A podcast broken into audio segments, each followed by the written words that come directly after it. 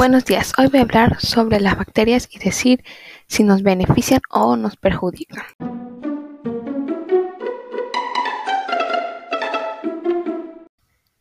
Primero hay que saber qué son las bacterias. Las bacterias son organismos procariotas unicelulares que se encuentran en casi todas las partes del planeta Tierra y son vitales para el ecosistema del planeta. Ya que sabemos qué son las bacterias, ahora podemos comenzar.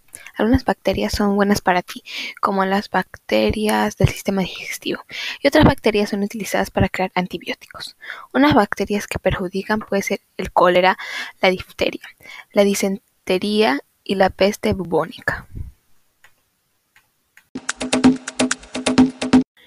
Gracias por escuchar mi podcast.